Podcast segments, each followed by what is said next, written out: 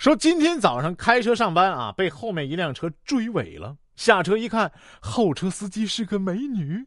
只见这美女带着哭腔说：“我错了，我错了，大哥你原谅我吧。”我看这美女哭得梨花带雨啊，顿觉心中不忍，对她说：“哎，不是哥不原谅你呀，实在是你嫂子在，哥不敢原谅你呀。”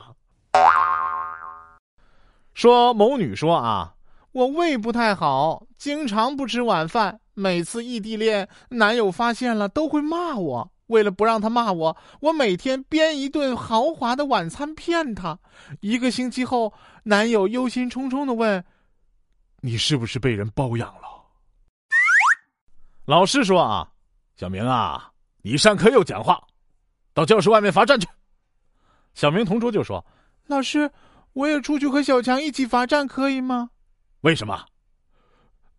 他还没把笑话讲完呢。说我想买台电脑啊，老妈不同意。你的电脑好好的，干嘛买新的呀？我就说一台放在学校，一台放在家里，这样每次回家能省不少事儿啊。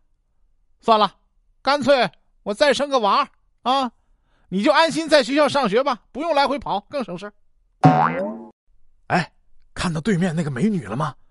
怎么了？